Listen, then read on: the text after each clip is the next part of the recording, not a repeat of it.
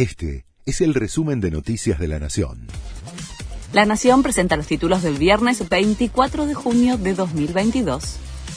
Denunciaron a dirigentes del Polo Obrero que reconocieron retener un 2% de los planes sociales. Lo hizo el fiscal federal Guillermo Marijuán.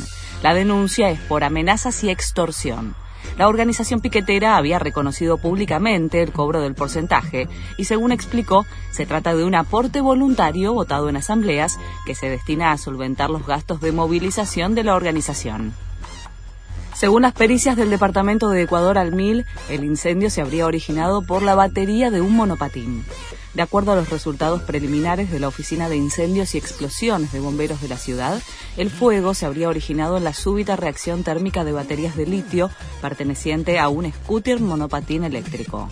En el siniestro fallecieron cinco personas, dos mayores y tres menores, todos pertenecientes a la misma familia. Habrá nuevas reglas para estacionar en la ciudad desde 2023 la legislatura porteña aprobó una ley para simplificar las normas. A partir de este cambio, se permitirá el estacionamiento a la izquierda en las calles comunes, salvo allí donde un cartel específicamente indique lo contrario mientras que se prohibirá estacionar en las avenidas de 7 a 21 horas, tanto a la derecha como a la izquierda. En Ecuador, miles de indígenas intentaron entrar al Congreso y fueron reprimidos ocurrió en el undécimo día de protestas contra el gobierno que se desataron por el aumento de los combustibles. La policía reprimió con gases lacrimógenos y granadas aturdidoras. Desde el inicio de las protestas se reportaron al menos cuatro muertos, 92 heridos y 94 detenidos.